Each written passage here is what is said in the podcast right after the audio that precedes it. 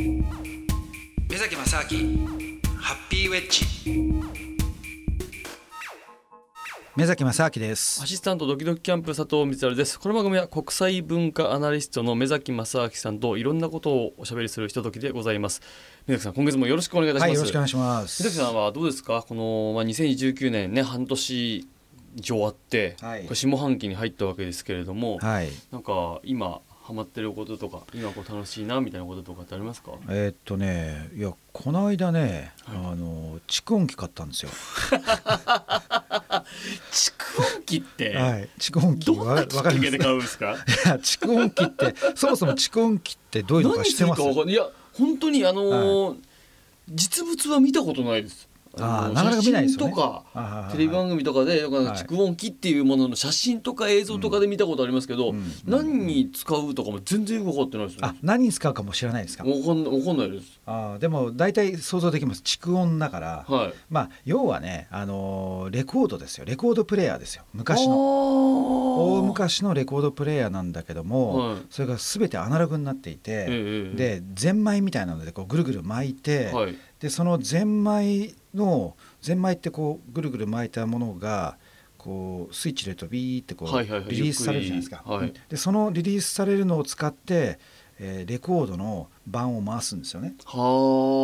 でそのレコードもあのね SP 版っていう、はい、えっ、ー、とね33回転なんですよ。だからえっ、ー、と結構ねあのーなんでしょうね。1枚のレコードに1曲ぐらいしか入んないですよ。ね、うん、でかいのにドンと1曲だけなんそうなんですよ。はい、はい。はい、でで結構熱くて、はいはい、でそのそもそもレコードってあのあのビニールのね、はい、なんか要するにプラスチックみたいなのがでできてるんですけども、うん、そこに溝にそのこう音がこう刻んであってその音をこう拾ってでその音を拡張するね機械なんですよ、はい、拡張の仕方がこれ電気じゃないんで要するにね一番昔のあの蓄音機っていうとラッパみたいな形しててでだから小さい音をそのラッパみたいなのでこう拡張してそうそうなんですよ。で録音する方もそのラッパを使って音を取ってでそこに溝に書き込んでいくっていうことをまた再生していくんですよね。うん、でそれがだんだんだんだんその、まあ、進化してくると今度ラッパだと全部のその全体的な音を拾っちゃうじゃないですか。はい、そうですね。だからそうじゃなくて今度例えば演奏する時にあのこういうマイクを使ってマイクで拾ったのをそれぞれのマイクの拾ったのをそのまた録音するとかあとオーケストラとかになった時に一番そのいい場所にマイクをこう置いといてでそこでその録音したものをそのまあなんていうの SP 版に入れて、はい、それを再生するってことなんですけども いやそれで、ね、いやそもそもそんなのね古臭いものだし、はい、何なんだと思うじゃないですか。いやそうですね音がねいいんですよそっちの方が。そうなんですか？いいんです。はい、だってねあの例えば僕らが今通常で今例えば大体電子的な MP3 とかそういうあの圧縮された音になっちゃってるじゃないですか。はい、で圧縮されたものってねこれどうやって圧縮されてるか知ってます？全然わかんないです。あの音って人間の音が耳で聞こえる音っていうのは、はい、大体ほらこのこのぐらいのレンジだっていうのあるじゃないですか。ああ、この高音から低音までの。そうそうですね。でレンジがあってでよく例えばじゃあ犬笛とかね、はい、あれは犬の場合は耳がもっと聞こえるからビーとかやっても犬には聞こえるけど人間に聞こえないみたいなそういう音域があると。だからってことはでも音ってそもそもだからものすごい音域があるんだけども、そこに人間の耳に聞こえる部分だけを取り出してあと全部捨てちゃうわけですよ。そしたらこう余計なデータだから。ああ、そうかそうか。そうするとそこはもうデータとして小さくなるから、うん、だから大きなそのと本来だったら大きなデータをもう自分の意思とかに圧縮して、うん、で普通にスマホとかで入れたいとかで聞くわけですよ。はい、でもだんだん最近ねいろいろこう分かってきたのが、うん、実は音が聞こえてないようで、えーと聞こえてない音を聞かないと実はよく聞こえないっていう。聞こえてない音聞かないとよく聞こえない。おうおうおうじゃないかと。だから本来聞こえてないと思っててもいやちょっとなんか違うなっていうのがあってで今最近例えばじゃあ CD とかでも、はい、最近じゃないですけど、まあ、ちょっとね、まあ、その CD でもやっぱりねこう音を切ってるんですよねどっかで。あなるほど。デジタル化するために、はいはいはい、だからそれを今度なんかねハイハイレゾ音源っていうのがあるんですよ、はい、これはもう圧縮しないで。そのままのものを、ね、そのままのものをやるっていうのはあるんですけども、はい、でも結局そもそもねじゃあ最初に録音した時にデジタル変換しちゃったら、うん、それってもうどっか情報がなくなっちゃってるわけですよ。そうですね。もともともともとアナログなものを一回デジタルに変換して、うん、そこから再生したって結局もうそのアナログからデジタルに変換した時にある程度の情報って欠損してるんですよね。まあ、もう整理されたものですもんね。でじゃあ蓄音機は何やってるかっていうと、うん、アナログの音をそのまま刻み込んでアナログでまたこう出すから、はいはい、一番その録音した時にその一番近い状態生のに近い音がそのまま再生されるんですよ、だから音的には一番いいはずなんですよねはいはいはいはい、うん、えでもそのそういうおそらくですけど目崎さん、はい、ここまでかなりそうやって音にこだわってて、はい、で、それここまでわかるんですよ、はい、音が好きだ、音楽が好きな方いらっしゃるから、で、蓄音機に出会わなくないですか？いや生きてて。そのなんかなんとか？その蓄音機顔ななんですか？急に？何なんですか？そう。不思議ですよそこは。そうですよね、はいそうです。いやこれねいやちょっとね実はあの仕事も兼ねてあの九州のね温泉に行ったんですよ。あの、発電所を作ろうと思って、はいはい、でいろいろ今あの話をしてるとこあるんですけども、うん、そしたらねそこのあの温泉街のね人たちが実はなんか蓄音機にはまってる人たちがいて。へえ面白い出会いですね。でその蓄音機仲間がなんかいっぱいい るらしくて。そこに。すごいですね。でいろいろそのいろんな話をねした時に、うん、ちょっとこれ聞いてきますみたいな話になったら、うん、でそしたらそこの話したその部屋のねところにえっ、ー、とね高さがねだいたい1メーターぐらいでの、はい、本当にあのちょっとした何ですかねあの家具ですよね。みたいなものがポンと置いてあって「いやこれ蓄音機なんですよ」みたいな。要するにあの上はあれですよポコってあの蓋開けたらレコードを1枚入れて終わりぐらいの大きさで,、で高さが本当に1メーターぐらいのものなんですけども、でそこにあのキャビネットみたいな感じでピッとこう両開きのね扉があって、はいはい、その両開きの扉をプッと開けるとこれがスピーカーなんですよっつって。で開けたり閉めたりすることでこれで音のその強弱を調整できるんですよみたいな話になって。それで強弱をつけるんだあそれでじゃあこれであのまあ本当に昔のクラシックのねあのレコードがあってピッてかけてくれたんですけどなんかねなんかちょっとね味がある音がするんですよ。そうそれでいや蓄音機かみたいな話ででそそこからそのいろんなね蓄音機の話を聞きながらあ、うん、確かにその音ってやっぱり生音の一番近いまあ当然一番いいのは生音ですよ、うんうん、それはライブがね、うん、ライブに勝るものはやっぱないんだけど、うん、そのライブに一番近いものって言ったらやっぱそれはねそのままアナログ変換あデジタル変換しないものを聞くのが一番いいわけじゃないですか、うん、何にもその音が欠損してないんだから。はい、ってことはこれはであとその本当に100年前とかね何十年も前のものを一番そのに近いものを聞こうと思ったらこれ蓄音機しかないなって話になってでやっぱりすごい古いんですよ、うん、本当に1920年代30年代とかっていうあのとか40年代だったからあれ？と思って、うん、単語じゃんと思ったんですよ。出たまた。つながった。つながっちゃったんです。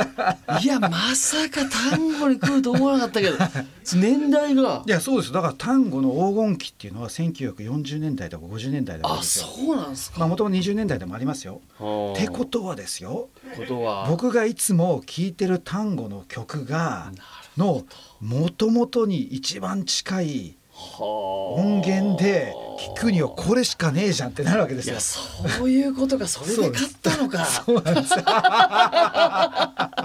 なるほど。そうそうであこれ単語聞くにはこれしかねえじゃんってなって。確かにそうですね。はい。それでそしたらあのそういう話をしたら、ね、あ単語聞くんだったらじゃあやっぱそうですよねって話になってそのままあのじゃああの蓄音機とかいっぱいね持ってる人ねいるからっつって紹介されちゃって 店に店に連れてかれて。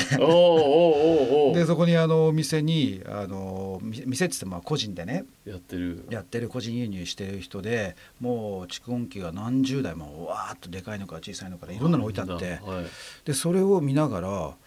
もうまあさすがにあんま大きいのとかなんか置く場所もないしあんま大きい音出してもしょうがないからって言ったら「いやポータブルにもあるんですよ」とかね。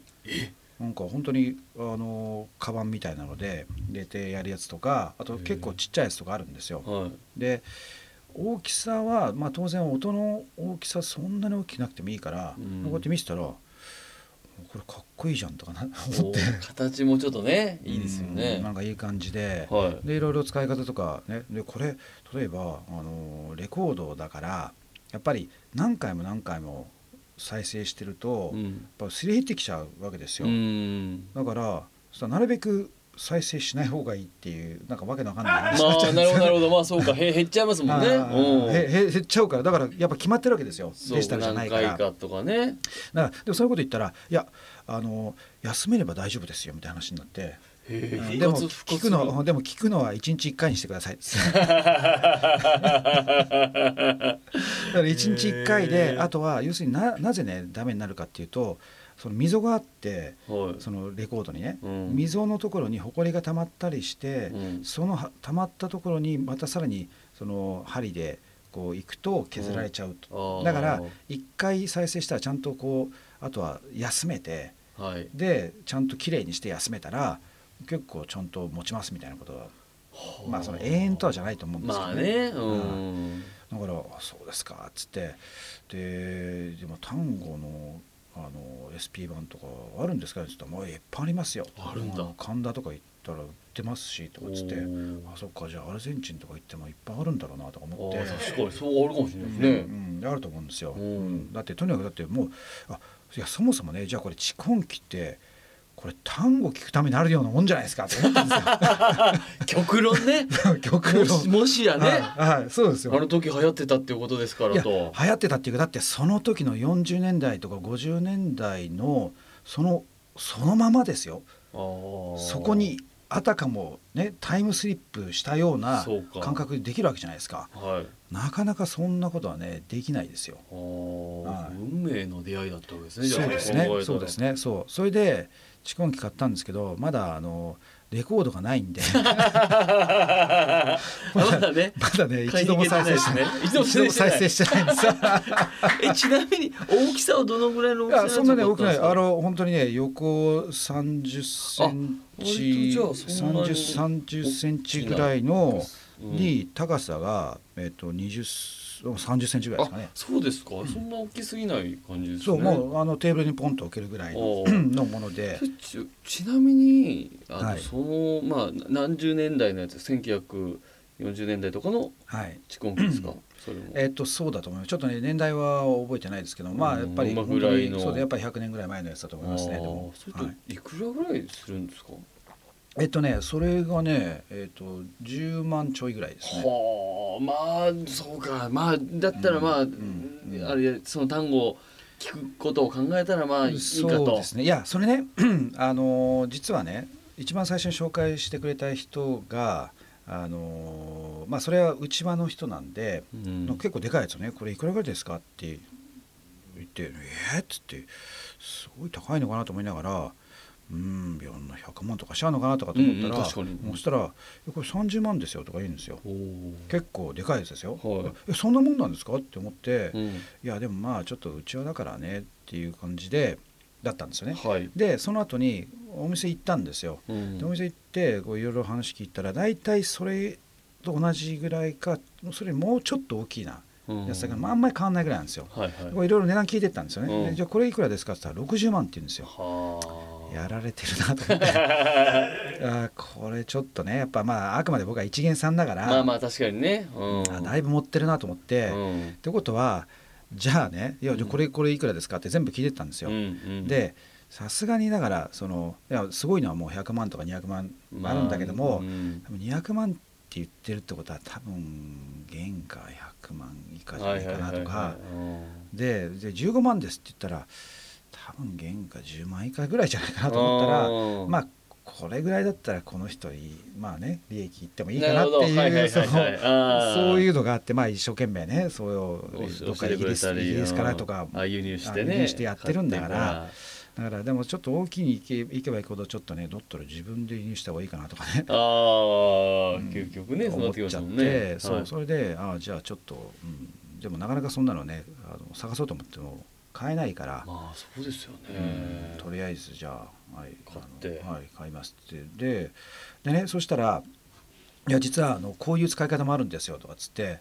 あの丸いあの Bluetooth スピーカーあるんですよ。でその Bluetooth スピーカーをその蓄音機の音を拾う場所にねポコってくっつけると「いやこれでスマホも再生できるんですよ」とか言って 言ってね「いやでもそれ意味あるんですか?」っつって。全く意味ないじゃないですかそれって、ね。はい、そもそも。ね。そのスピーカーのもうこんなちっこいスピーカーだから、はい。はい、そこから再生される音をあのアナログで拡張したところで。全然音は良くないわけですよ。だけど一応その雰囲気的には蓄音機蓄音機からスマホで蓄音機で聴けるぜっていうなるほどなるほどなんかまああんまり意味ないんですけどね。でもいやでもこれなんか1,000円ぐらいで買えるからとかって「あそうっすか。じゃあとりあえず買いますよ」っつって。アマゾンで買ってあるんですけど、あんまり聞く気にはなんないですよね。いやじゃあまあお仕事で行ったところの縁で、はい、じゃあ、そこたどり着いて蓄音機を買って帰ってきたわけですね。そうですね。はい、そうなんですよ。不思議ですね、はい、それもね。お仕事はお仕事でもじゃあ順調にうまくいって。そうですね。まあまだ今あのいろいろ交渉しているところなんですけどもね。でもできればやっぱその温泉で地熱のね発電所を作りたいなと思ってやってるところなんですけども。地熱か、はい、そうか。はい。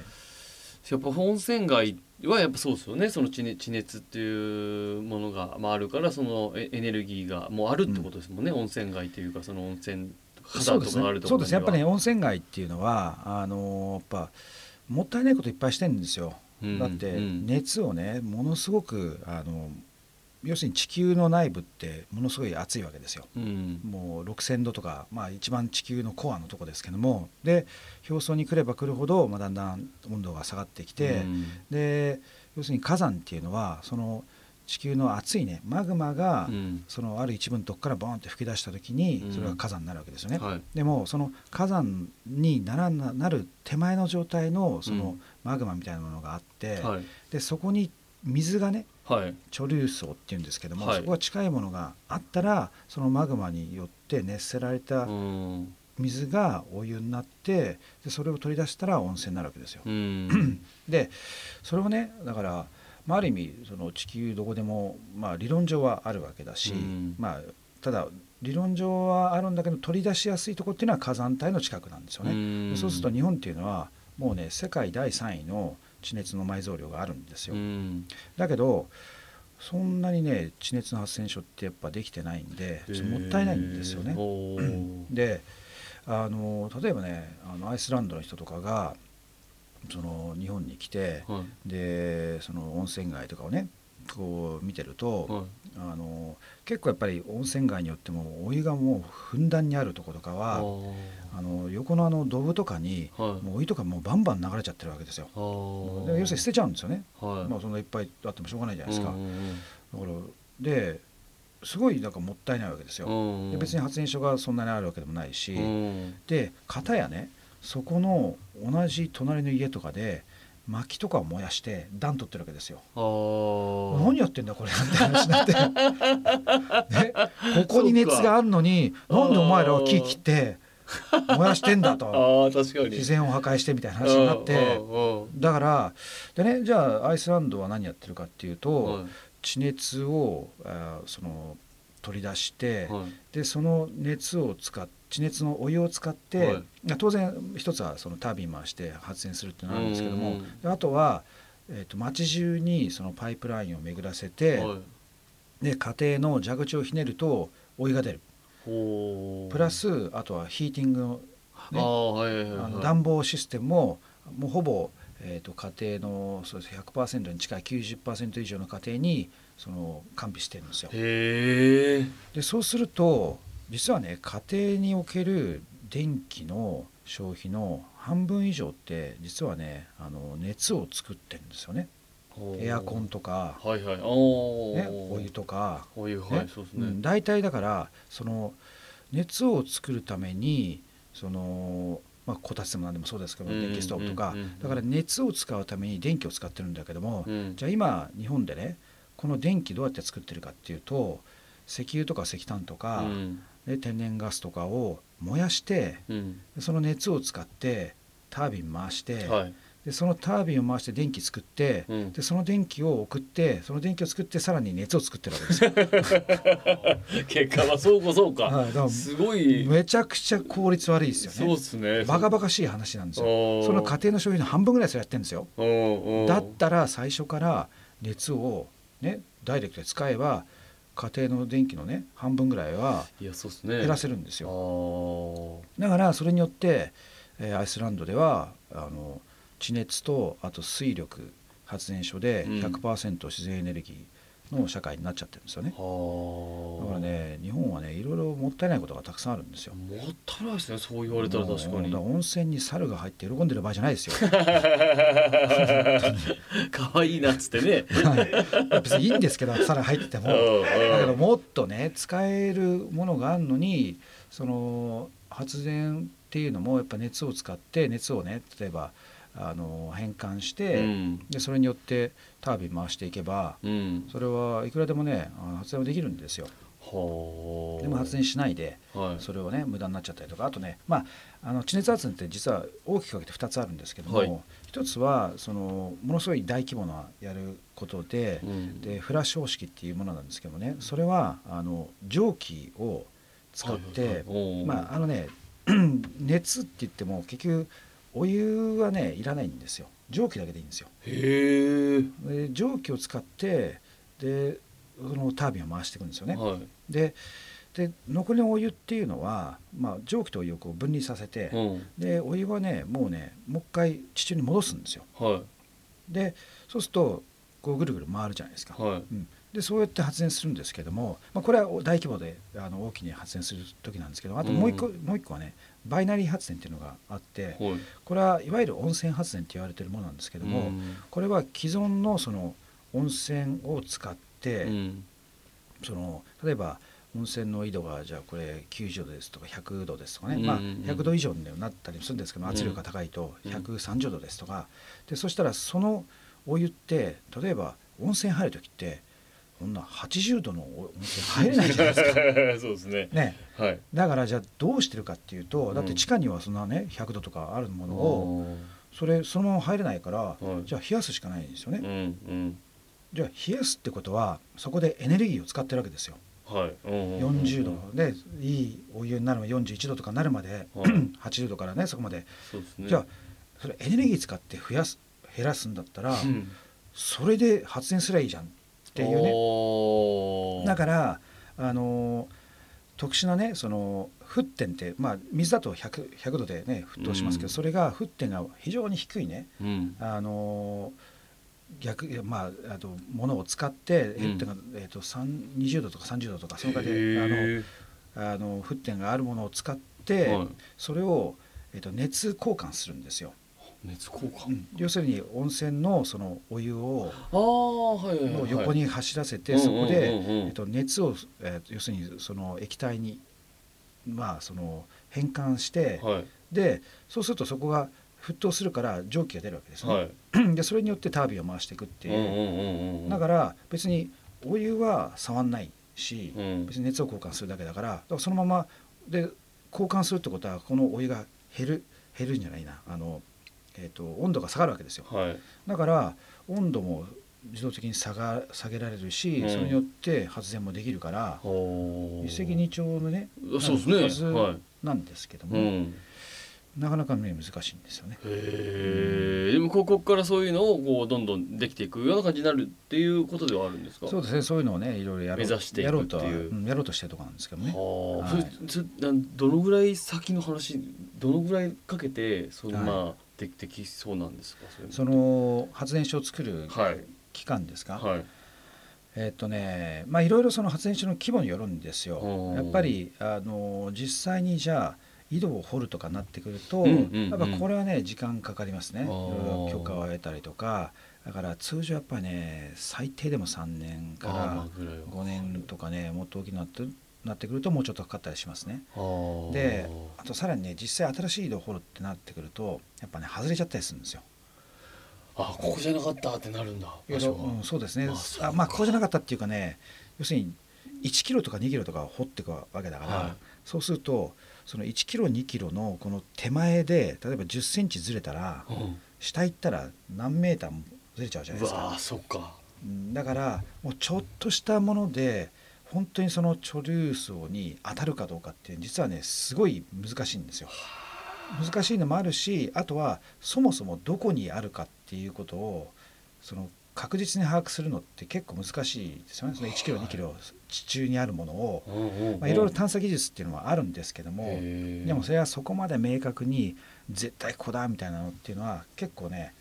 まあ、あの角度は上がってるんですよ。あ例えばアメリカなんかではあの今シェールガスとかシェールオイルって言われてるのがあるんですけども、はい、これは何やるかっていうともともとはやっぱり、まあ、同じような温泉みたいな感じでねそのあの石油とかっていうのはやっぱりどっかにこう地中に溜まってるわけですよ。でそれをやっぱり掘ってってで当ててで石油が噴き出すっていう話じゃないですか。だけど実はその一つにこう一箇所にガーって溜まってるんじゃなくて、うん、それはいろんなところにこう染み込んで、うんうん、その石油とかってとか天然ガスとかってもう地中にあるんですよ、うん、でその通常だったらその染み込んだちっちゃいものっていうのはなかなか取り出せないじゃないですか、うん、でそれが最近のそのシェール革命って言われてるものっていうのはそのその中に水をねこうわっとあのまずあの地中にこう掘ってって、はい、でそこからその先っぽのところで、えっと、水をねバンって出すんですよ。で水を出すことによってそのいろんなところにこう散らばってたそのガスとかオイルが押し出されてそれで吸い込んでいくんですよね。それを取り出すっていう。すはい、そう。でそのシステムによってまあ通常のその大きなところを当てるよりも若干コストは高いんだけども、でも今まで取れなかったそのオイルとかガスっていうのが取れるようになってきてるんですよ。だから今アメリカででは天然ガスのその生産量では今もう世界一位ぐらいまでなっちゃったんですよね。あの埋蔵量としては世界一じゃないんですようん、だけどもそのぐらいまで。技術で。そうですね。でで若干だから値段も高いんですけどもでもやっぱりねそれ価値があるっていうことでやってるんでだからそのね探査技術っていうのはやっぱりある程度でもそう言ってもどの辺にあるかっていう技術はすごい発達してるんでね、はい、まあ、そういうのを使って今僕らはやろうとはしてるんですけどもまあそれでもやっぱりね、あの外れちゃったりとかすると大変なんでだからやり方としてはその既存の井戸つまりすでに温泉が出てるものを使って、さっきのそのバイナリー発電っていうのをやれば、まあ、比較的そのリスクは少なくはできるんですけれども、ただねこれはその既存の井戸がやっぱりある程度温度が高くないとうんダメなんですよね。で温泉としては別に60度あれいいじゃないですか。うんうんうんでも60度だとちょっとねきついんですよね。ああもうちょっと80度ぐらいないと、まあ、100度以上とか、はい、ないとなかなかそうなってくるとすごい熱い温泉とかっていうのはまあねあんまないですよね。あうん、そうなってくるとじゃあもう一回掘らなきゃいけないとか、はい、あなってくるとまたじゃあそれもリスクだしじゃあどうするかみたいなね。だ結構ねなかなかその地熱発電の開発っていうのは時間もかかるしリスクもあるんで。実はねそんなに進んでないんですよ日本でも。まあ慎重になる部分は多いってことですもんね、うん、それだけあるってことでも本当は地熱発電っていうのはその日本がね世界第3位の埋蔵量があるぐらいですから、うん、で第3位なんだけどでも実際にできている発電所の数でいうと世界第11位ぐらいでケニアよりも少ないんですよね。だからやっぱりねまだまだ本当はできるはずだし、うんあのであとはもう一つはいい点っていうのはあの地熱の発電地熱から発電するからずっとね発電できるんですよ。あのその24時間ずっとね発電し続けられることができるからこれは安定的な電源なんですよ。いわゆるベースロードって言われてる、だからまあ原発と同じような話ですよね、あの例えば太陽光とか、ね、あの風力っていうのはこれはあの太陽光は太陽が出ないと発電しないし、風力は風が出ないとね発電しないじゃないですか、だからいつそれが電気が作られるか分かんないのに僕らが電気を使う時っていうのは、ね、それを好きな時に使いたいんだから、でここがマッチングできないとそのあまあなんです信頼できる電源としてはなかなか難しいじゃないですか、はい、まあ、それいっぱい集めるとね、まあ、ある程度はできるんですけど、でもやっぱり全部を例えば太陽光にするっていうのはやっぱ理論上不可能なわけですよ、だからこそ常に一定にその発電し続けてるっていうようなものっていうのは、まあ、いわゆるベースロードって言われてるものは大切なんですけども、うん、でそれがじゃあ原発が必要だよっていう、まあ、一つのねあの、まあ、理由として言われてるんだけども、はい、地熱があるじゃんと。あと水力もそうですけどね、はいはいはい、うん、だから水力はね若干ね夏と冬で水量が減るからあのちょっと変わるんですけどもでも地熱は本当に一番安定してますね。はいやということでその蓄音機の話からまさかのですね、はい、このエネルギーの話にたどり着くというそうですね。単語を経由しての そうですね。そうですね。素晴らしい構成の、はい、はい、放送になりましたね。はい。いややっぱり単語と地熱と蓄音機同じやっぱその切っては切り離せないところにあるわけですね。そうですね。実は。はいそうですね、うん、びっくりすることに今日あのこの収録始まる前に打ち合わせで決めた話が一切出ずにその寸前に聞いた蓄音機の話から。そう素晴らしい。だから逆に全く話できなかったです、ね、そうですね。ベストキットの話はまた次回、はい、そうですね。そうですね。はい。伺っていこうと思います、はい、えー、ということでありがとうございました。お相手はアシスタント佐藤光晴とそしてはい。目崎正明でしたありがとうございました。目崎正明ハッピーウェッジ。